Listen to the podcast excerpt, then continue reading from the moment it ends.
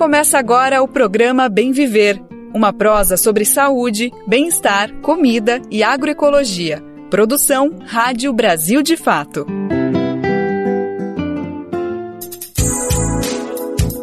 E chegou a vez dela, hoje é sexta-feira, dia 12 de janeiro de 2024. Bora sextar juntos e juntas o nosso querido programa Bem Viver, aquela prosa boa, cheia de ideias para uma sociedade melhor para todo mundo. Bom, eu sou Lucas Weber e sigo contigo pela próxima uma hora. Então vem comigo, vem com a gente conversar sobre racismo ambiental, preservação do meio ambiente saúde e uma justa homenagem à nossa rainha da ciranda. Se liga nas manchetes do programa de hoje que está só começando. Conversamos com um pesquisador do IPEA para entender melhor o estudo que comprova a diferença na entrada de policiais em domicílios em busca de droga a depender dos bairros. Vamos entender o que é o coletivo Craco Resiste, alvo da CPI em São Paulo, que mira ONGs e o padre Júlio Lancelotti. Reportagem explica por que servidores ambientais paralisaram as operações e qual é o impacto disso no desmatamento da Amazônia.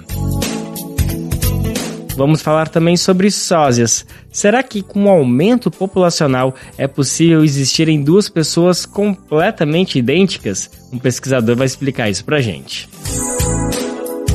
E no final do programa tem a rainha da ciranda, Lia de Tamaracá, que hoje está de aniversário completando 80 anos. Esses são alguns, mas são vários os destaques do Bem Viver. Bora lá que o programa tá só começando. Mas antes de falar sobre tudo isso, é sempre bom lembrar quando o nosso programa vai ao ar, né? É sempre de segunda a sexta-feira a partir das 11 horas da manhã pelo rádio. Se você está em São Paulo e gosta de ouvir pelo radinho, presta atenção. Bem Viver é transmitido na Rádio Brasil Atual 98,9 FM, isso na Grande São Paulo. Mas também dá para ouvir aonde você estiver em qualquer parte do planeta por meio da internet, lá na nossa rádio web, no site rádio brasildefato.com.br. E quem quiser ouvir do seu jeito, quando quiser, também dá para ouvir lá pelo Spotify, Deezer, iTunes e Google Podcast. Além disso, a gente disponibiliza todos os programas lá no nosso site, brasildefato.com.br. Você confere todas as edições do Bem Viver. E a gente gosta sempre de dar um recado, um abraço bem forte para essa super rede de retransmissoras do Bem Viver que estão espalhadas de norte a sul, de leste a oeste do nosso Brasil. São várias parceiras que ajudam a botar a voz do Bem Viver para repercutir por todo o país. Inclusive, você está mais do que convidado, convidada, se tem uma rádiozinha aí na sua região, na sua cidade, bora lá, bora botar a voz do Bem Viver também para repercutir por aí. O caminho é simples, vai em radiobrasildefato.com.br e clique em como ser uma rádio parceira que tem um caminho para você entrar junto com a gente nessa. Brasil de Fato 20 anos. Apoie e lute.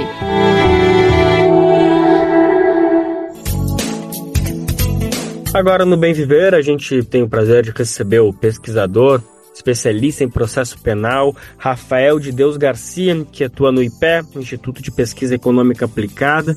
Dentro da instituição, ele é, atua na diretoria de estudos e políticas do Estado, das instituições e da democracia e ele é autor de um estudo extremamente pertinente, por isso que a gente convidou ele para conversar com a gente. É um estudo que talvez a gente fale um pouco sobre ele as pessoas, sim, isso eu já sabia, né? Porque é algo que está muito visível, muito perceptível para quem olha para a realidade, para quem discute as questões das raciais que acontecem no nosso Brasil. Mas é fundamental estudos como esse para a gente primeiro enxergar com profundidade, com análise e também ter propriedade para falar de questões que são fundamentais e são urgentes. Do que, que eu estou falando? Esse estudo publicado pelo IPEA mostra que bairros mais ricos e com população predominantemente branca são praticamente imunes às entradas de polícia em ações de domicílio na busca de drogas. O estudo se chama Entrada em Domicílio em Caso de Crime de Droga, Geolocalização e Análise Quantitativa de Dados a partir do processo dos Tribunais da Justiça Estadual Brasileira. Só para ter uma ideia, para entender como que os pesquisadores chegaram a essa conclusão, atenção para esses números. Segundo todo o levantamento feito, feito, 84% das ocorrências são em bairros predominantemente ocupados por pessoas negras. Essa entrada do domicílio por parte da polícia, 84% acontece em bairros onde a população é predominantemente negra. E 91% dessas ocorrências, adivinha, são em bairros com renda domiciliar mensal de até um salário mínimo. Tem outros dados aqui que mostram que vão justamente compondo toda essa afirmação. Eu acho que a gente vai poder falar um pouquinho mais sobre eles, mas de qualquer forma, só esses números já falam muito por si, né, Rafael? Muito obrigado pela disponibilidade para falar com a gente. Muito obrigado, Lucas. É um prazer para mim estar falando aqui ao Brasil de Fato. Eu tenho uma difícil missão de representar sete pessoas, né? Foi um artigo a muitas mãos. É, não sou autor sozinho, longe disso. Cada um contribuiu da sua maneira. E, de fato, né, você falou da reação das pessoas, muita gente disse que é óbvio, né? Só falta agora dizer que o, o Papa é católico, ouvi esse comentário. Né? Mas é curioso que é, isso já tem uma impressão social muito forte de que há uma seletividade nas entradas em domicílio, que a gente pode chamar de policiamento domiciliar, mas eu acho que nessa envergadura, uma política no âmbito, uma pesquisa no âmbito nacional, né, com dados referentes a cada uma é, dessas cidades que a gente pegou a capital mais com mais incidências de entradas em domicílios em cada região do Brasil. Então tem Curitiba no sul, Rio de Janeiro, é, Brasília aqui no Centro-Oeste, tem também Fortaleza e Manaus, né? Para a gente também sentir que essa é uma política de âmbito nacional. E dessa envergadura é a primeira vez que você tem. Então, mesmo que exista essa percepção de obviedade, é interessante a gente ter números, ter dados que realmente comprovem essa seletividade.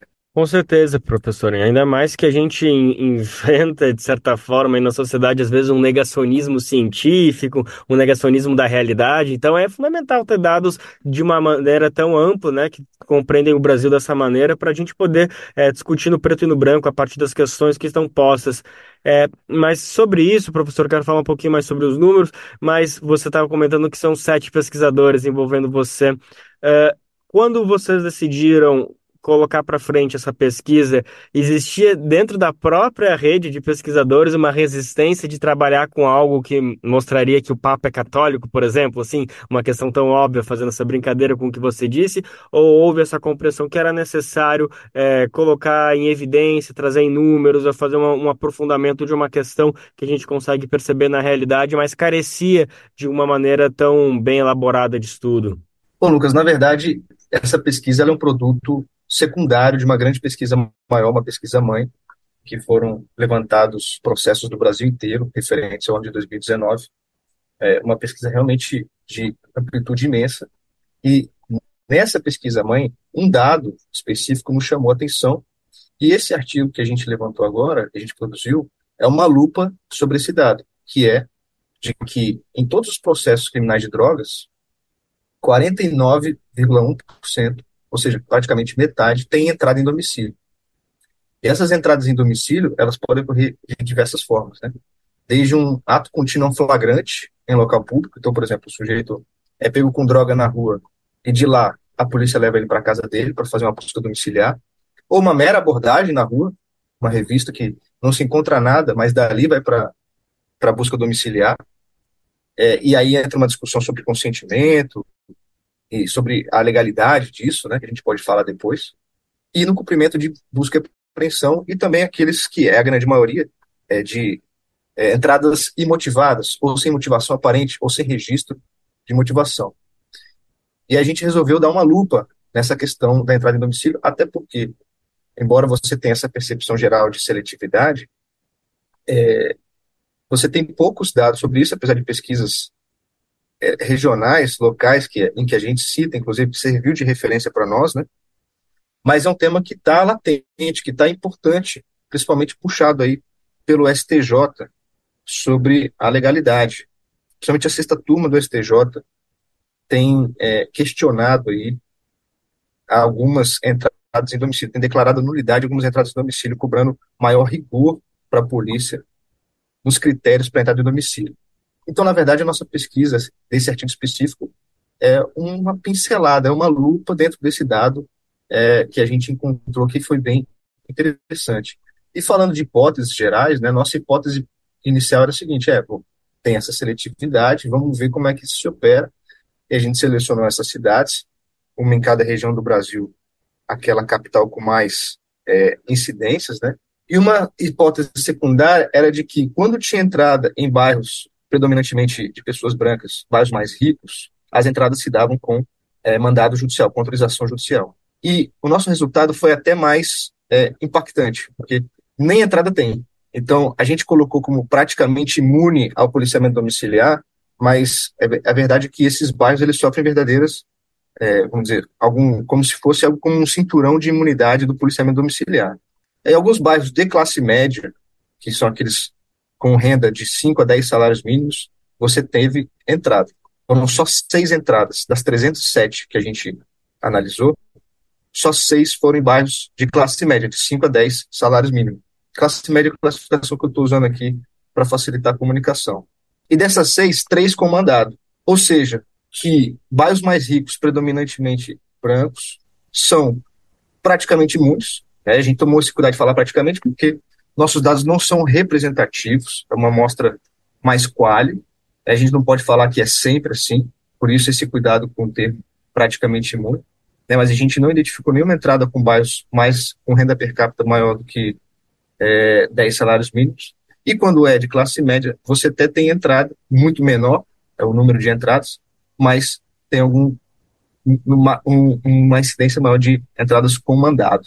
Ou seja, parece que nosso cenário indica que quando a população vai se tornando mais central, mais branca, mais rica, há uma proteção maior desse direito constitucional que é a inviolabilidade domiciliar. Nossa, professor, é assustador. Então, das 307 entradas que vocês analisaram, seis aconteceram em bairros de classe média, como o senhor estava dizendo, e as outras 300, 301 em bairros de classe baixa. Ou seja, os bairros ricos tiveram, vocês colocaram, tiveram esse cuidado de colocar praticamente imunes, mas dentro dessa amostragem estiveram 100% imunes. Isso.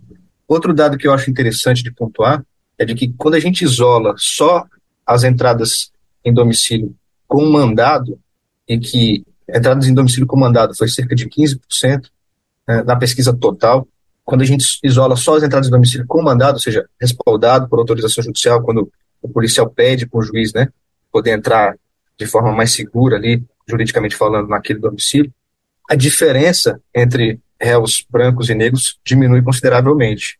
É, ou seja, você mais uma vez tem, tem um indício claro aí de que quando o réu é branco, ou quando ele está numa. Quando você está num bairro de, de, população predominantemente branca e rica, você tem um cuidado maior né, com esse direito constitucional da inviolabilidade domiciliar. Ótimo. Professor, já que o senhor tocou nesse assunto, vamos então é, destrinchar o que diz a lei para entender, porque eu acho que a partir da a luz da lei a gente vai entender o quão absurdo esses números são. Acho que já deu para entender, mas talvez quando a gente entender, afinal, em que situações que sim o policial pode entrar na sua casa, o que, que pode acontecer, quais são os seus direitos, vamos entender direitinho isso, porque daí eu acho que a gente consegue ter melhor a dimensão de quanto absurdo são esses números, por mais que eles já falem por si. Posso explicar para a gente que casos que sim a polícia pode entrar sem mandato na tua casa? Que situação é essa? Lucas, essa pergunta está sendo respondida no STJ e no STF sem nenhum tipo de consenso aparente. Ou seja, não tem como te dar essa resposta porque não existe essa resposta do ponto de vista jurisprudencial. E legal é aquela coisa. Eu posso ter uma interpretação, aí os, os intérpretes do direito podem cada um dar sua interpretação, mas eu vou tentar sintetizar aqui como é que está sendo o debate. Em 2015, o STF num julgado de relatoria do ministro Gilmar Mendes, ele falou que para entrar no domicílio tem que ter justificativa, ainda que posterior. É, e essa justificativa é de que dentro da casa tem crime. E você está com droga dentro de casa é crime. Crime permanente que chama, porque enquanto você está com a droga dentro da casa, você está no crime, então a polícia poderia entrar. Essa foi uma decisão que tornou mais rigorosas as exigências para a polícia entrar nas casas, mas por outro lado não responde muito, porque é, e aí, quando é que o policial vai ter certeza ou não de que lá dentro tinha? E aí você começa a ter uma discussão sobre, tá, é, eu posso fazer abordagem na rua e levar o sujeito para a casa dele quando tem uma suspeita? A fuga para dentro da casa justifica a entrada? Aí começou a aparecer muito mais consentimento, ou seja, do morador, né, como se o... Aí você começa a ter situações esdrúxulas, do, do, no sentido de que o, o, sujeito abordado na rua sem nada convida os policiais a mostrar aonde que está a droga na casa dele, como se fosse um consentimento válido, né? Ou situações em que a polícia começa a sentir cheiro da droga do lado de fora, ou ver da janela a droga, enfim, é, várias situações que deixam a, a, a, resposta de quando que pode entrar, quando que não pode, muito mais difícil.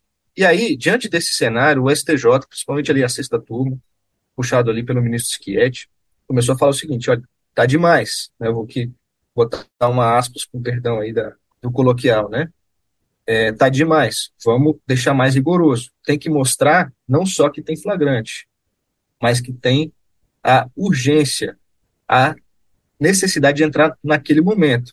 Basicamente é o seguinte: dá tempo de pedir um mandado para o juiz para poder entrar, e aí você mostra para o juiz os motivos, e aí o juiz decide e respalda essa entrada em domicílio, ou não, né?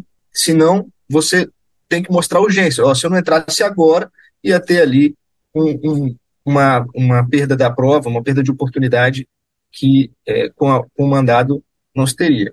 Porque existe uma interpretação mais restritiva da, da Constituição, com a qual eu concordo, eu acho que é ela que vai trazer para nós a força desse direito constitucional da inviolabilidade domiciliar, que é a ideia de que o flagrante, em tese, a Constituição fala isso, ela dispensa a autorização judicial. Porque, pensa bem, imagina que tem uma pessoa ali sofrendo um crime, uma vítima de um crime, e o policial precisa pedir autorização judicial para salvar a pessoa de um crime. Isso não faz o menor sentido. Então a Constituição autorizou, no caso de flagrante pode entrar. Só que quando você vai olhar a jurisprudência, vai olhar os casos reais, a polícia está entrando muito mais para pegar droga e, a partir de investigações ocultas, de informações que não são levadas para o processo, é, muito mais do que, de fato, para proteger uma vítima ali no, no, iminente risco, que é o que essa interpretação mais restritiva fala. Né? Então, a, essa interpretação puxada pela sexta turma do STJ tem falado o seguinte: ó, nós precisamos é, que as entradas sejam restritas a o critério de urgência. Se não tem urgência, dá para pedir o um mandado e aí o juiz vai avaliar a pertinência de poder entrar ou não. Só que esse é, é um entendimento que eu acredito que vai ser derrubado pelo STF.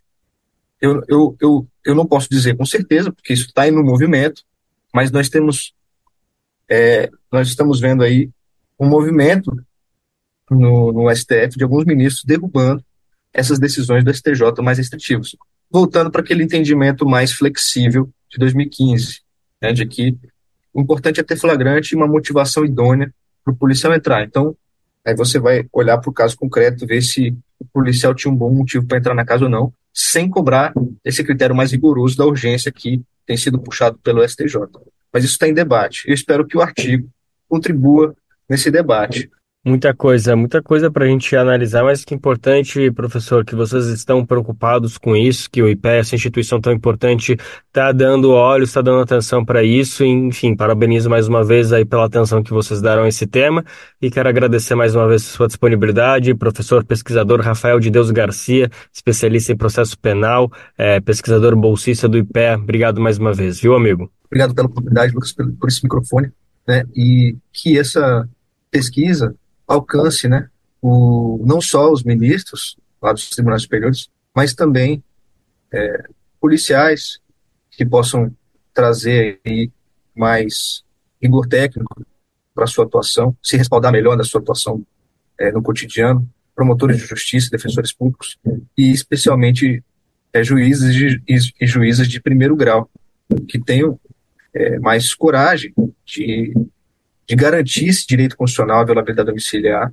para todo mundo. É isso, né? Temos que ter uma jurisprudência que condiga com a realidade brasileira, mas também precisamos que os personagens, que os policiais, que os juízes também tenham cada vez uma formação mais politizada, mais preparada para agir de acordo com o que a lei diz. Então, a gente acabou de conversar com o professor pesquisador Rafael de Deus Garcia, do IPE, Instituto de Pesquisa Econômica Aplicada. A gente falou sobre uma pesquisa publicada agora recentemente, justamente pelo IPE, do qual ele é um dos autores, que mostra que bairros mais ricos e com população predominantemente branca são praticamente imunes às entradas da polícia em domicílio em busca de drogas.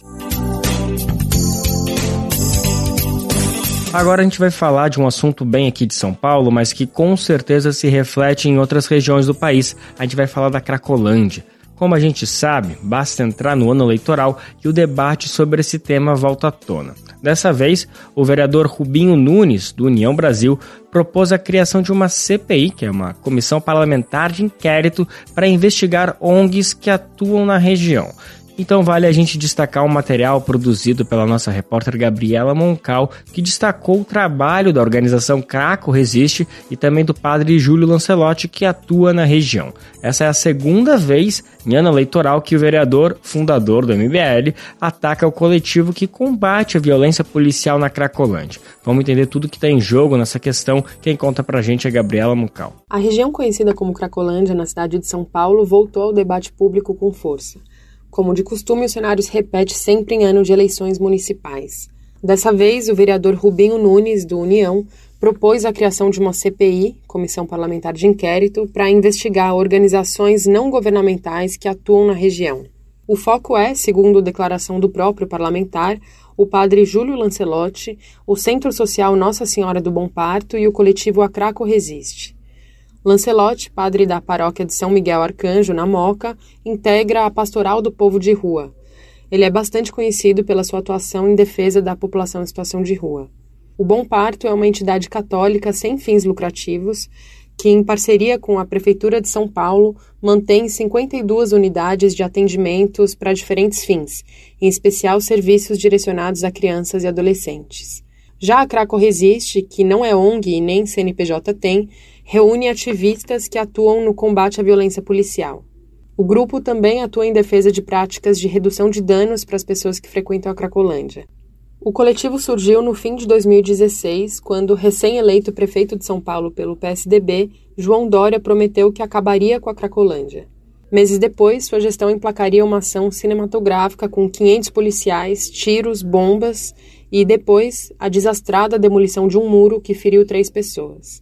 Daniel Mello, integrante da Craco Resiste da Associação Birico, lembra o episódio. É um discurso que as pessoas que acompanhavam a situação na região, trabalhavam, muitos já tinham visto em 2012, então o prefeito Gilberto Kassab, que ele tinha feito a Operação Dor e Sofrimento, que era uma operação de tortura em massa né, das pessoas, né, com, não deixando elas dormirem, deixando elas descansarem, deixando elas comerem, para que elas procurassem aí atendimento nos serviços públicos. Né? Então a gente tinha medo que alguma coisa parecida acontecesse, infelizmente se concretizou, mas a gente se organizou para estar tá presente no território. Tendo a denúncia da violência estatal como atuação principal, o coletivo também organiza ações de cultura, lazer e formação na região. Em 2023, o grupo realizou o seminário Cracolândia em Emergência Caminhos e Ações. Atualmente, faz exibições de filmes às quartas e atividades de futebol às quintas. De acordo com Melo, tudo sempre foi feito sem financiamento, nem público nem privado, ou seja, com recursos saindo do bolso dos próprios militantes. Em uma de suas ações mais emblemáticas, a Craco Resiste lançou em 2021 um dossiê com imagens de câmeras escondidas no fluxo, flagrando cenas de violência praticadas pela Guarda Civil Metropolitana. O material embasou uma ação civil pública do Ministério Público contra a Prefeitura de São Paulo por violação de direitos humanos. No ano anterior, em 2020, em campanha como candidato a prefeito, Arthur Duval, do União, mais conhecido como Mamãe Falei, fazia lives criticando a Craco Resiste.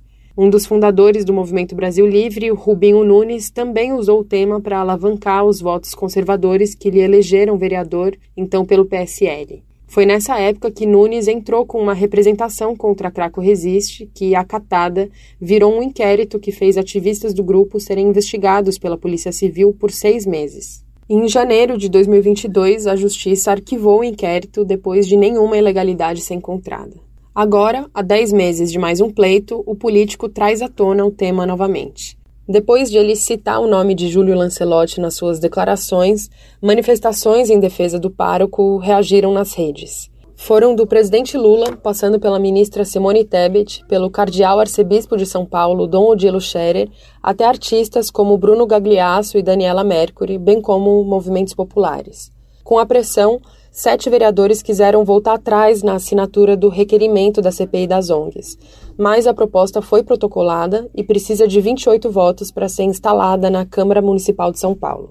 Em nota, o mandato de Nunes disse respeitar os vereadores que decidiram retirar seus nomes do apoio à CPI. Mas, na sequência, o texto ressalta que já há número suficiente de assinaturas para a ação. Nas suas falas, o parlamentar passou a focar menos no padre Júlio e mais no que ele chama de ONGs, em especial na Craco Resiste. De São Paulo, da Rádio Brasil de Fato, Gabriela Moncal.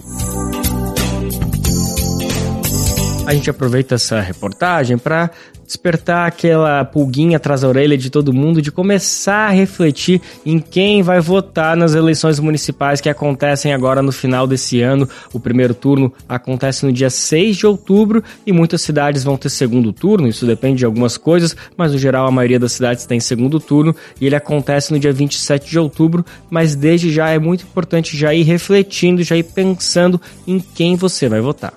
Se alimentar como um ato político e comida sem veneno? O Armazém do Campo reúne as duas coisas com a agricultura familiar orgânica e agroecológica dos assentamentos da reforma agrária. São várias lojas espalhadas pelo Brasil com produtos do Movimento Sem Terra, MST, além de atividades culturais, cafeteria e almoços coletivos. Encontre o Armazém do Campo mais próximo de você pelas redes sociais e venha. Traga sua família e amigos para conhecer um novo jeito de comer bem.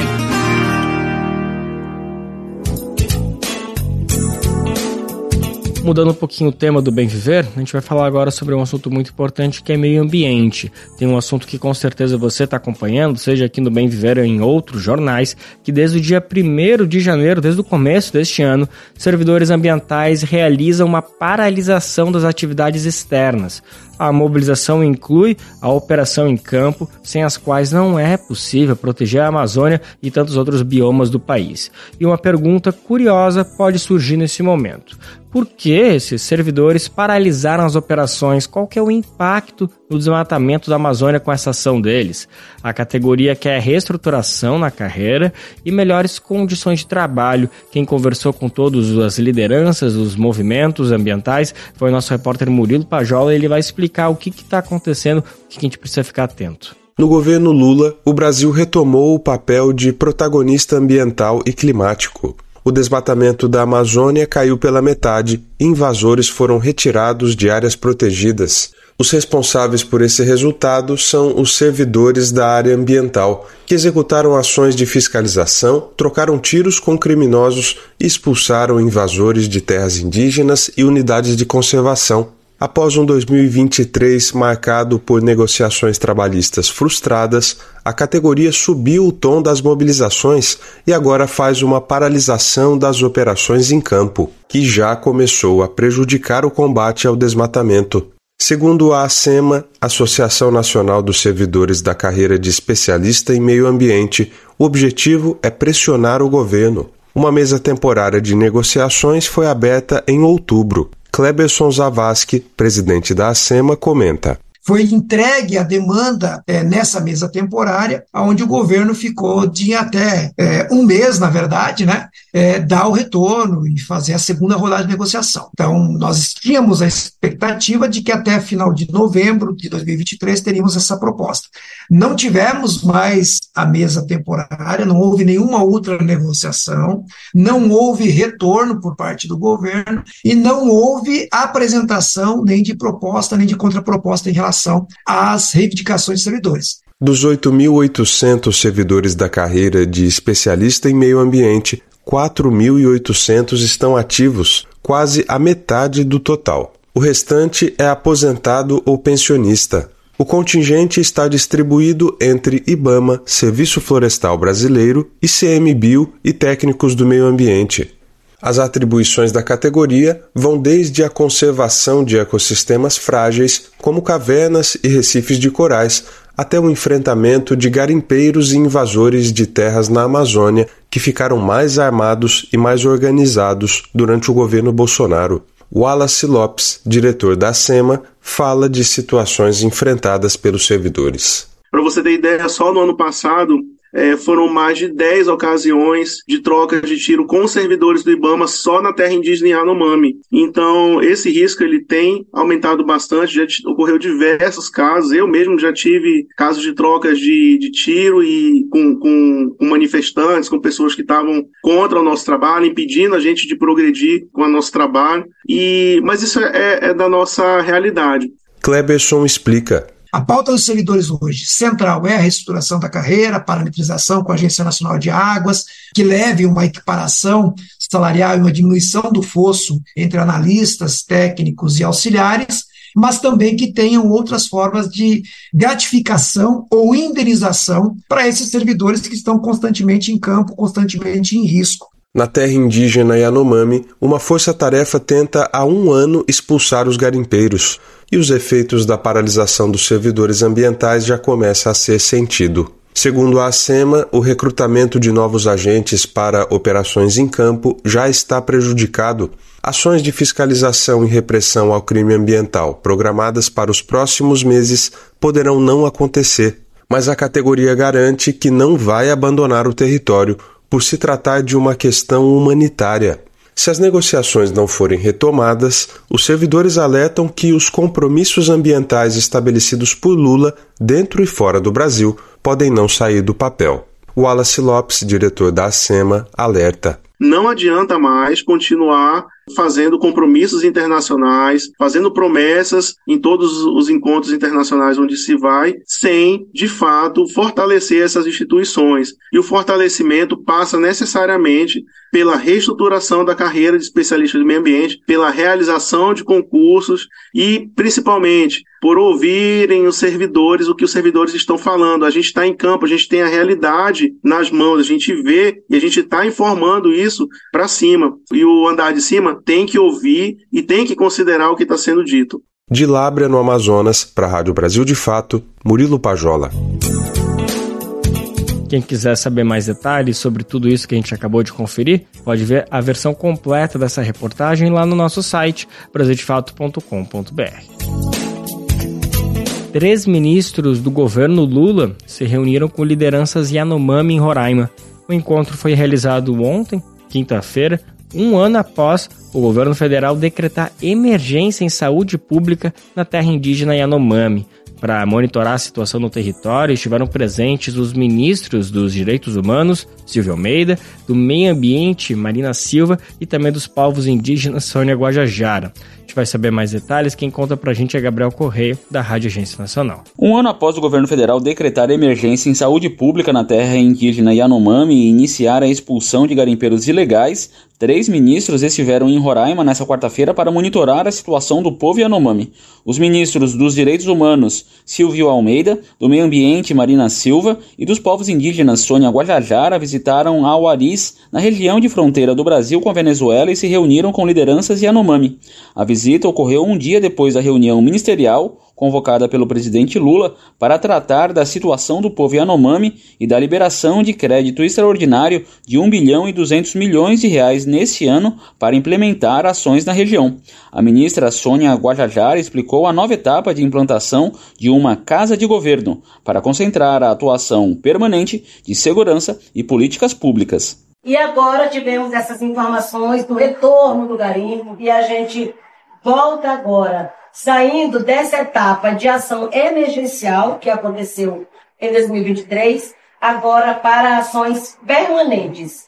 Em especial para o território Yanomami, será instalada aqui uma casa de governo com a presença também né, conjunta, articulada entre vários ministérios sobre a coordenação da Casa Civil, o plano de ação permanente será apresentado dentro de um mês. A ministra Marina Silva reforçou a necessidade da segurança na área para garantir o trabalho do IBAMA e da FUNAI.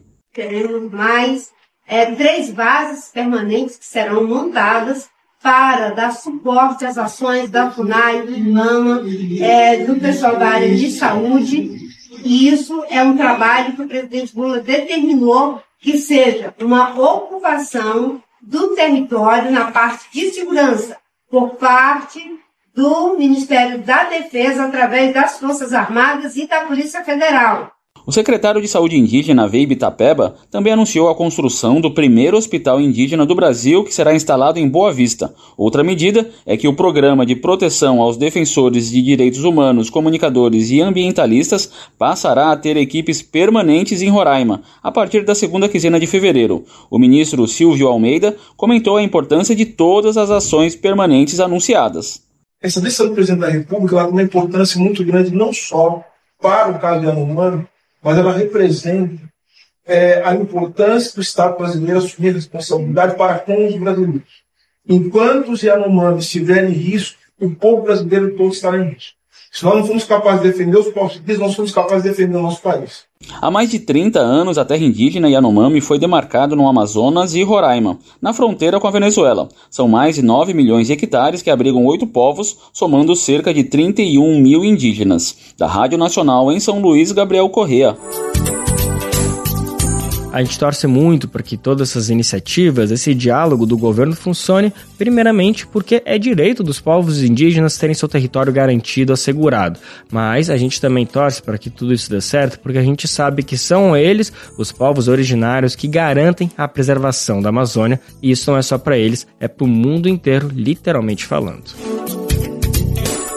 Quem ouviu o Bem Viver de ontem deve se lembrar que a gente falou que ano passado, 2023, foi simplesmente o ano mais quente de uma série histórica de monitoramento. Isso não é novidade para ninguém, todo mundo sentiu na pele como o ano passado pegou fogo quase literalmente. Em algumas regiões dá para dizer que foi isso mesmo. E o pior é que esse ano, 2024, acreditem, meteorologistas preveem que a gente vai ter mais uma vez uma superação dos registros, mais um recorde nas temperaturas. Quer dizer, a gente não vai ter apenas 2024 como o ano mais quente, mas uma sequência de aumentos nesses últimos anos. É muito triste, mas assustador, né? Parece que em algum momento o mundo vai explodir. Será que é isso? Quem vai explicar pra gente que consequências são essas, o que, que a gente pode esperar desse ano é Caroline Pessoa, da Rádio Agência Nacional. A sensação térmica é de calor intenso e os dados confirmam. 2023 foi o ano mais quente da história e em 2024 o calor será ainda maior, de acordo com a Organização Meteorológica Mundial. Cláudio Ângelo, coordenador de comunicação e política climática do Observatório do Clima, destaca a gravidade do cenário no Brasil. O que a gente viu em 2023 vai se repetir é, pelos próximos anos e deve se agravar nos próximos anos. O Brasil é uma região especialmente vulnerável. A tendência é que isso acabe colocando mais pressão ainda sobre os sistemas públicos de saúde, de segurança, é, moradia, defesa civil. Branca Americano, especialista sênior do Instituto Talanoa, destaca que a transição energética é essencial para reverter esse quadro, tanto no país quanto no cenário internacional. O mundo tem que fazer a chamada transição energética. Para alguns países isso é muito difícil, porque tem países que toda a eletricidade está baseada no carvão que é o pior dos combustíveis. Segundo o levantamento do Instituto Nacional de Meteorologia, o IMET, dos 12 meses do ano de 2023, nove tiveram médias mensais de temperatura acima da média histórica, com destaque para setembro. As ondas de calor foram reflexo do El Ninho, o aquecimento acima da média das águas do Oceano Pacífico. Andrea Ramos, meteorologista do IMET, explica que o fenômeno permanece até o outono. A partir do mês que vem, fevereiro, ele começa a diminuir a intensidade dele, mas ele ainda vai estar influenciando e ele segue até o outono de 2024. Ainda de acordo com a especialista, a previsão para o segundo semestre é de laninha, com diminuição de chuvas na região sul, aumentos na região norte e nordeste e diminuição de temperaturas, principalmente na parte central do país. Da Rádio Nacional no Rio de Janeiro, Carolina Pessoa. Brasil de Fato Uma visão popular do Brasil e do mundo. Leia e ouça as informações que mais interessam no seu dia. Política, economia, direitos humanos, cotidiano, saúde e cultura tratados com pluralidade e diversidade. Jornalistas, articulistas e movimentos populares reunidos em um só veículo. Esse é o Brasil de Fato conteúdos em texto, áudio e vídeo que informam e contribuem na luta por uma sociedade mais justa e fraterna. Quer ficar por dentro? Então acesse brasildefato.com.br.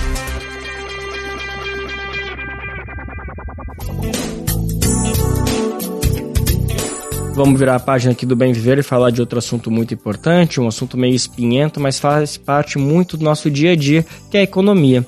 Ontem teve um anúncio que estava todo mundo muito na expectativa, muito de olho, que é sobre a inflação. Finalmente a gente tem um resultado é, fechado de 2023, ficou em 4,62%. Isso significa que a inflação ficou dentro da meta estipulada pelo próprio governo. Isso não acontecia desde 2020.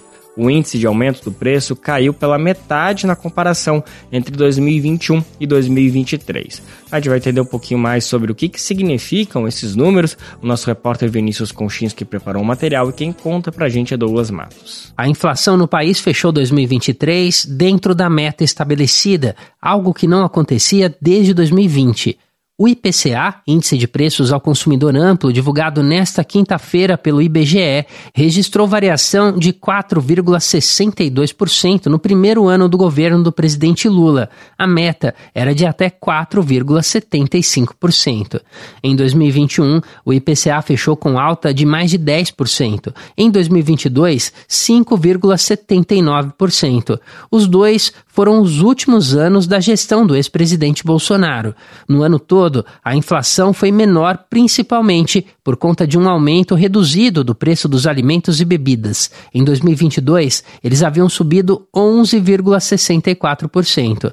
Neste ano, a comida subiu 1,03%, e isso impactou apenas 0,23 ponto na inflação. Ou seja, a comida foi responsável por menos de 5% do índice final. Já o preço dos itens de transporte aumentou mais de 7% e puxou a inflação para cima. Dos 4,62%, 1,46 ponto percentual tem a ver com transporte. O aumento está relacionado à alta de cerca de 12% da gasolina durante 2023. Esse aumento ocorreu em parte porque o governo federal voltou a cobrar impostos sobre o combustível. Os tributos tinham sido zerados por Bolsonaro às vésperas da eleição de 2022 e, por conta do desconto nesses impostos, o preço dos itens de transporte tinha caído 1,29% no ano passado. Ainda segundo o IBGE, Itens de saúde subiram 6,58% em 2023 por conta do aumento de mais de 9% dos planos de saúde. Itens de habitação subiram cerca de 5%, pressionados pela alta da energia elétrica residencial. Nos índices regionais, Brasília foi a área com maior inflação no ano passado, 5,50%. O menor resultado foi em São Luís, no Maranhão, 1,70%. O INPC, que é o Índice Nacional de Preços do Consumidor, por sua vez, fechou o ano em 3,71% e também ficou abaixo dos 5,93 registrados em 2022. O INPC é o índice que serve para o cálculo de aumento do salário mínimo. Ao final deste ano, 2024, o índice deve ser somado ao percentual de crescimento da economia de 2023 para definir qual será o valor do piso salarial em todo o país a partir de 2025. De São Paulo, da Rádio Brasil de Fato, locução Douglas Matos. Vamos continuar falando de números, mas agora de um assunto que também muita gente tem arrepio só de falar, que são as ligações de telemarketing, principalmente de crédito consignado. Isso quando não são golpes por ligação telefônica, né? Nesse sentido, a plataforma chamada Não Me Perturbe ganhou quase um milhão de inscritos, isso só no ano passado. Vamos saber que plataforma é essa, se é importante ou não cada um se inscrever. Quem vai contar pra gente é Renato Ribeiro, da Rádio Agência Nacional. A plataforma que bloqueia chamadas indesejadas de telemarketing de crédito consignado ganhou quase um milhão de inscritos em 2023. O site Não Me Perturbe fechou o ano passado com 12 milhões de números de telefones cadastrados. Isso equivale a 4% da base de 280 milhões de telefones fixos e móveis existentes no Brasil. A maior parte dos números registrados está em São Paulo, com 5 milhões e meio. No ar desde 2019, o site permite o bloqueio de chamadas de telemarketing de empresas de telefonia, TV por assinatura e internet e também de instituições financeiras. Quem não quiser receber essas ligações indesejadas deve fazer o cadastro diretamente no site nãomeperturbe.com.br. O usuário também pode baixar o aplicativo na App Store ou Play Store. O bloqueio ocorre em até 30 dias após o cadastro no site. Com informações da Agência Brasil, da Rádio Nacional em Brasília, Renato Ribeiro. Racismo em pauta. Inveja branca. A inveja em si é algo bem ruim, não é? Então, por que quando esse termo vem acompanhado da palavra branca, o sentido se altera virando inveja boa? Só tem uma explicação: isso é racismo. já que a conotação positiva está associada a um grupo de pessoas. O melhor mesmo é excluir a inveja branca do seu vocabulário. Racismo em Pauta, uma campanha Senado Federal. Outro assunto que não podia ficar de fora do nosso programa é sobre saúde. Pacientes com neuroblastoma têm dificuldades para conseguir o medicamento necessário. Alguns planos de saúde também têm recusado o fornecimento desse remédio.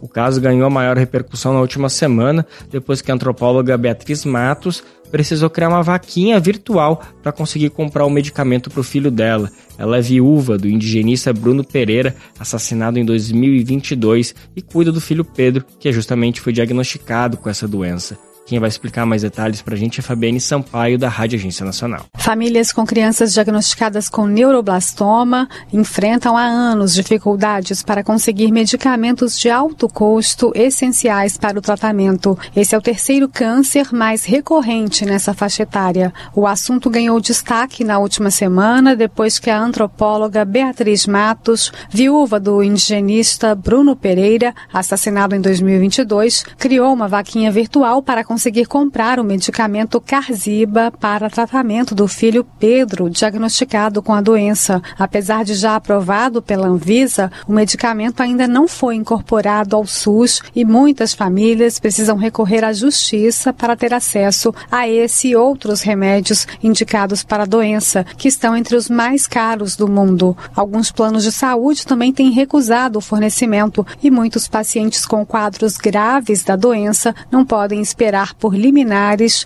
pois precisam utilizar o medicamento em uma janela de oportunidade. A vaquinha criada por Beatriz já alcançou os 2 milhões de reais necessários para a compra do medicamento que vai ser usado após o filho Pedro passar por um transplante de medula óssea. A campanha agradeceu as doações e pediu que as pessoas continuem doando para o Instituto Anaju, criado para ajudar outras crianças com a mesma doença. Laira Inácio, fundador fundadora do Instituto, é mãe de Ana Júlia, que faleceu em agosto do ano passado, aos 10 anos, por causa do neuroblastoma. Laira precisou entrar na justiça para conseguir o medicamento Danielza, mas a decisão chegou tarde. Esse é outro fármaco utilizado em quadros de alto risco que não está disponível no SUS. Saiu no, no, no judiciário, conseguimos que chegasse. A Ana Júlia chegou a fazer um ciclo da medicação, mas logo após ela teve uma pior e foi aí que ela veio a falecer. Porque de fato demorou demais. Foram quatro meses e a Ana Júlia não tinha esse tempo, né? A própria doutora falava para mim que ela precisava receber essa medicação quando a doutora receitou. A farmacêutica Tayane Mota também enfrentou dificuldades para conseguir o tratamento para a filha Júlia, hoje com 15 anos, diagnosticada com a doença A8, com três reincidências. Na última, ela também precisou fazer uso do fármaco Danielza, mas o plano de saúde negou. Tayane conseguiu comprar com dinheiro de doações e uma liminar da Justiça obrigou o plano a fornecer as doses para os ciclos restantes. Acabou que a nossa liminar saiu até rápido, mas por quê? Porque tem um plano a ser cobrado, né? A gente se preocupa, óbvio que nós continuamos nos preocupamos com as crianças que têm plano, porque não é todo plano também que aceita a liminar, que acata e não recorre, mas principalmente com as crianças do SUS, porque a, aí sim a gente tem visto que a luta demora muito mais e a nossa briga contra o tempo, né? Quanto antes essas crianças receberem, igual o Carziba. Se as crianças que vão ser transplantadas daqui para frente puderem fazer, ter o acesso a ele, diminui muito a incidência de recidiva. O engenheiro Vinícius Basso, que também teve uma filha com neuroblastoma, que faleceu, questiona a comercialização de medicamentos com valores inalcançáveis para a maioria da população. Segundo Basso, a filha Giovana foi a primeira paciente a usar o medicamento Danielza na América do Sul, isso depois que enviou e-mail ao CEO da YMEBS, farmacêutica responsável sediada nos Estados Unidos, relatando que, apesar da sua boa condição financeira, não poderia comprar o medicamento por causa do preço elevado. O medicamento obteve o registro na Anvisa em maio do ano passado. No site dessa empresa falava que eles queriam que todo, todos os pacientes tivessem acesso igual a filha dele teve, tá? Que a filha desse cara teve neuroblastoma, né? E aí início foi, olha, você não tá conseguindo cumprir seu objetivo, porque você, você caiu com uma pessoa que, tipo, não é pobre, mas não é rica também, com uma criança com doença rara e eu não consigo comprar seu remédio. E aí quando ele leu esse e-mail, ele, ele falou, olha, vou te ajudar. Nisso ele ligou, pediu pra equipe lá dele ligar pra médica e eles fizeram doação de uso compassivo, sabe? Só que infelizmente a gente, tipo, mesmo com o remédio não, não resolveu, sabe? Em nota, o Ministério da Saúde informou que oferece quatro linhas de tratamento oncológico às crianças com neuroblastoma e que os medicamentos Carziba e Ainda que tenham obtido registro da Anvisa, não foram até o momento demandados para análise da Comissão Nacional de Incorporação de Tecnologias no Sistema Único de Saúde. Ainda segundo o Ministério, a solicitação pode ser feita por qualquer instituição ou pessoa física que preencham os requisitos exigidos legalmente. Laira Inácio, do Instituto Anaju, informou que foi solicitada a documentação necessária do Carziba ao laboratório responsável para formalizar a demanda de inclusão do medicamento no SUS. Com informações de Mariana Tocárnia, da Agência Brasil, da Rádio Nacional no Rio de Janeiro, Fabiana Sampaio. Ainda na área da saúde, um assunto muito curioso e muito interessante para a gente falar é sobre probabilidade genética, um assunto de escola que muita gente gostava, tinha outra gente que tinha arrepio porque envolve matemática, enfim. O que a gente vai falar agora é sobre sósias. Eu acho que praticamente, né, todo mundo já estava andando na rua, conhecia alguma pessoa que chegou e falou: "Nossa, você é muito parecido com não sei quem, com alguma pessoa". Enfim, as pessoas sempre lembram de alguém olhando pra gente. Isso normalmente acontece. Se não passou contigo, com certeza já passou com algum amigo próprio. Bom, no quadro Consciência do Brasil de Fato Minas Gerais, um internauta fez a seguinte pergunta: Com um aumento populacional, é possível que existam duas pessoas completamente idênticas? Olha, eu nunca tinha pensado nisso, mas realmente é uma ideia para ser levada em consideração. Quem vai responder essa questão para a gente é o especialista Renan Santos. Com ciência os grandes e pequenos mistérios do mundo. Com o aumento populacional, é maior a chance de eu encontrar alguém idêntico a mim na rua? A curiosa e inteligente pergunta de hoje veio da minha amiga Kel. A dúvida dela surgiu de um caso que ela ouviu. Um cara entrou num bar em uma cidade que nunca tinha estado e começou a ser cumprimentado por vários estranhos. Logo ele percebeu que o confundiam com alguém ali da cidade, muito parecido com ele. Algo assim já aconteceu com você? Perguntei se ela queria saber a chance de duas pessoas completamente idênticas geneticamente existirem ou se a semelhança se restringiria à aparência do rosto. Pensemos na primeira opção. Nossas características biológicas são definidas por nosso DNA ele é formado por uma longa cadeia de moléculas menores de quatro tipos, que a gente chama de A, C, G e T. Imagine que um pedaço de DNA tem a sequência A, A, A, A. Qual a probabilidade de, ao acaso, um outro DNA ter a mesma sequência? A resposta: 0,39%. Difícil, né? Se a gente aumentar para 10 letrinhas, a chance de uma sequência idêntica já cai para 0,000009. Eita, quase impossível. E se eu te disser que o DNA humano é formado por aproximadamente 3 bilhões dessas letrinhas? Calcular essa probabilidade nos daria um número tão pequeno que é certo afirmar que é impossível, ao acaso, dois seres terem o mesmíssimo DNA. Ok, a herança genética não se dá dessa forma ao acaso. As tais letrinhas formam conjuntos que chamamos de genes, e esses são herdados ou não pelos indivíduos. Aí no meio tem a seleção natural, a reprodução sexuada. Mesmo assim, se levarmos em conta que a espécie humana tem algo em torno de 20 mil genes, a probabilidade continua quase nula de alguém possuir exatamente os mesmos que você. Por isso, tal fato só ocorre em uma situação: os gêmeos univitelinos. Eles surgem quando dois embriões se originam de uma única fecundação, um espermatozoide e um óvulo, cada um com metade do DNA da espécie, se juntam e depois, num evento raro, originam dois ou mais embriões idênticos. Mas Kel me disse que queria saber só sobre a aparência mesmo, aquelas características visíveis aos olhos. Nunca pensamos que alguém é parecido com a gente por ter, por exemplo, o mesmo tipo sanguíneo ou a mesma capacidade de digerir a lactose, não é mesmo? Focamos em poucas características como o formato do rosto, tipo de cabelo, altura e a cor da pele. Por incrível que pareça, há estudos científicos que tentaram estimar a chance de alguém muito parecido com a gente existir, levando em consideração apenas a aparência. Conto sobre eles e termino de responder minha amiga Kel no nosso próximo programa. Eu sou Renan Santos, colunista do Brasil de Fato e professor da rede estadual. Um abraço e até a próxima. Pronto, resposta dada, né? O resumo é: famoso parece, mas não é. Você adora ler, ama livros e gostaria de entender melhor o nosso país? Imagine receber todo mês um kit com um livro e um dossiê que te ajuda a entender a nossa sociedade hoje, por um preço baixinho e com frete grátis para todo o Brasil. Este é o Clube do Livro da Expressão Popular. Para saber mais, acesse o site expressãopopular.com.br e escolha seu plano. Assine agora. Expressão Popular. 20 anos na Batalha das Ideias.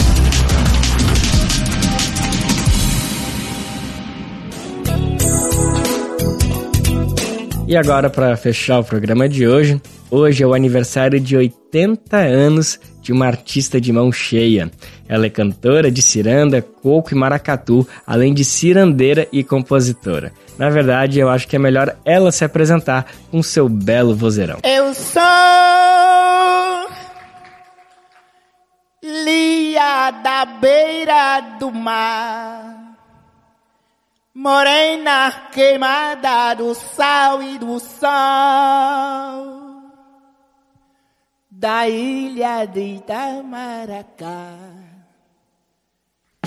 A autora da música Eu Sou Lia é Maria Madalena Correia do Nascimento, mais conhecida como Lia de Itamaracá. Ela nasceu no dia 12 de janeiro de 1944.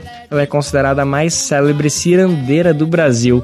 Quem já participou, já teve oportunidade de estar numa ciranda com Lia de Itamaracá, diz que é uma sensação indescritível, coisa que só uma arte ancestral, cheia de saberes, as palavras e do corpo pode proporcionar pra gente. E como ela mesma canta, apesar da primeira voz que guia, essas cirandas não são dela só, como ela canta, é minha ciranda. Minha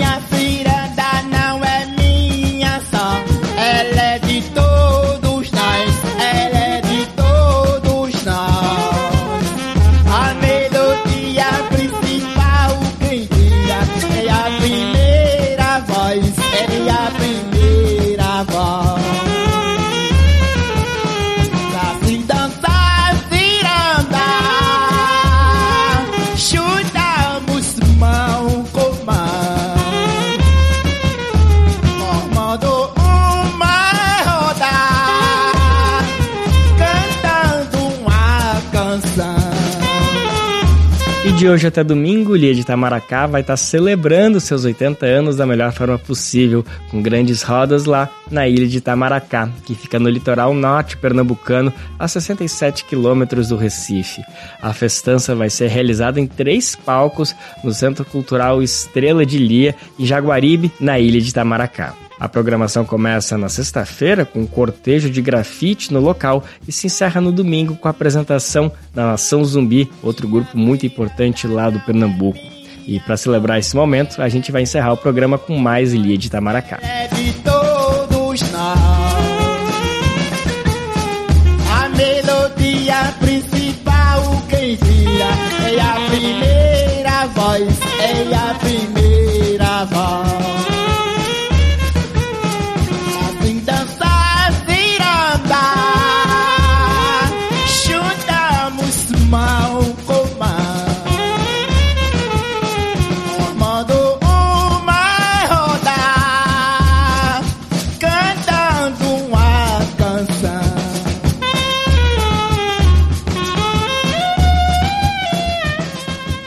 O Bem Viver de hoje, então, fica por aqui. Não sem antes lembrar que a gente está de volta semana que vem, segunda-feira, naquele nosso horário de sempre.